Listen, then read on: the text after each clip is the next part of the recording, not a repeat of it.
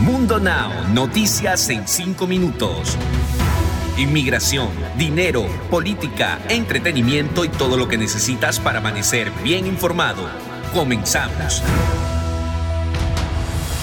Hola, ¿qué tal amigos? Bienvenidos a Mundo Now. Les saluda Alfredo Suárez junto a Camila Daza y Daniela Tejeda. De inmediato comenzamos con las informaciones.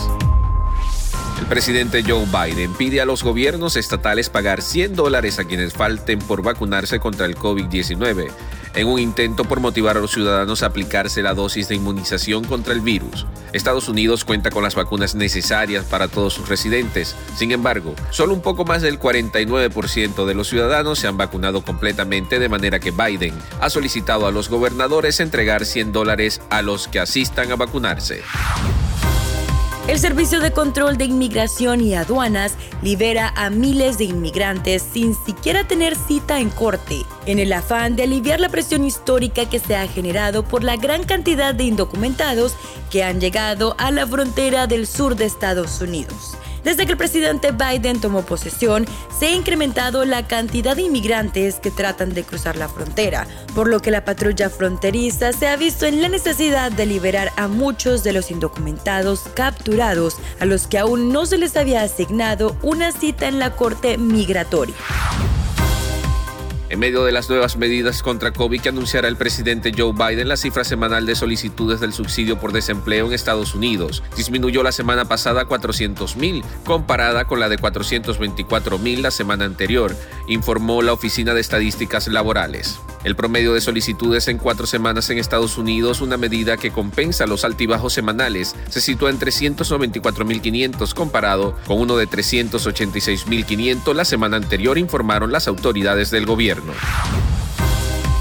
La policía arrestó a un hombre hispano en relación con un tiroteo en el que murió una joven de 18 años y una estrella de TikTok de 19 años que fue herido de gravedad mientras veían la película de terror The Forever Purge en un cine en California. Las autoridades dijeron desconocer el motivo del tiroteo del lunes y que pareció ser un ataque no provocado. Los adolescentes fueron encontrados por trabajadores del cine que limpiaban la sala tras la función de las 9 y 35 de la noche en el centro comercial Crossing en Corona, en el sureste de Los Ángeles.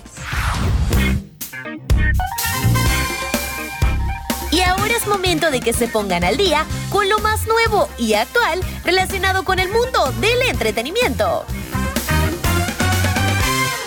En un año en que varias famosas, entre ellas Francisca La Chapelle, también la Chiqui Baby y Vanessa Lyon, novia de Carlos Calderón, se han convertido en madres o están a punto de hacerlo, la conductora de Telemundo Vanessa Hauck se une a ese combo porque les cuento que anunció su retiro de la televisión de manera temporal para ser mamá.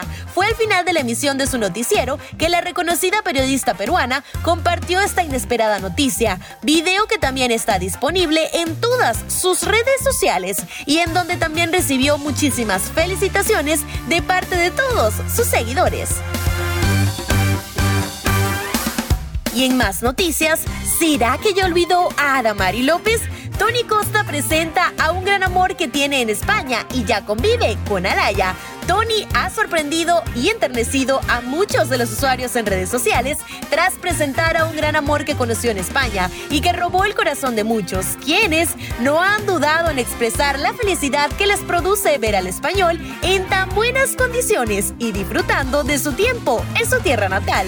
Pero no se asusten, no se me preocupen, que no hablamos de una nueva novia, sino de un nuevo amor que también se robó los corazones de toda su familia, quienes no han parado de fotos con Coco, un pequeño y adorable pomerano que se robó más de un suspiro de ternura de las fanáticas de Tony.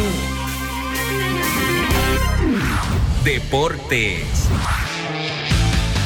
Y en los deportes, la tarde de este jueves se reportó el fallecimiento del exfutbolista brasileño Francisco Gerardo dos Santos, mejor conocido como Cicinho, padre de Giovanni Jonathan dos Santos, mundialista con la selección mexicana. Tenía 59 años de edad y de acuerdo con versiones extraoficiales, su fallecimiento habría sido derivado de un cuadro de COVID-19. Cicinho llegó a la América en 1980 cuando apenas tenía 18 años. Y no nos vamos antes de dejarlos con una frase de Mundo Inspira. Transforma tus heridas en sabiduría. Recuerda que puedes ampliar todas estas noticias y muchas más al ingresar a www.mundohispánico.com. Mundo Hispánico solamente está a un clic de la información. Hasta una próxima sintonía.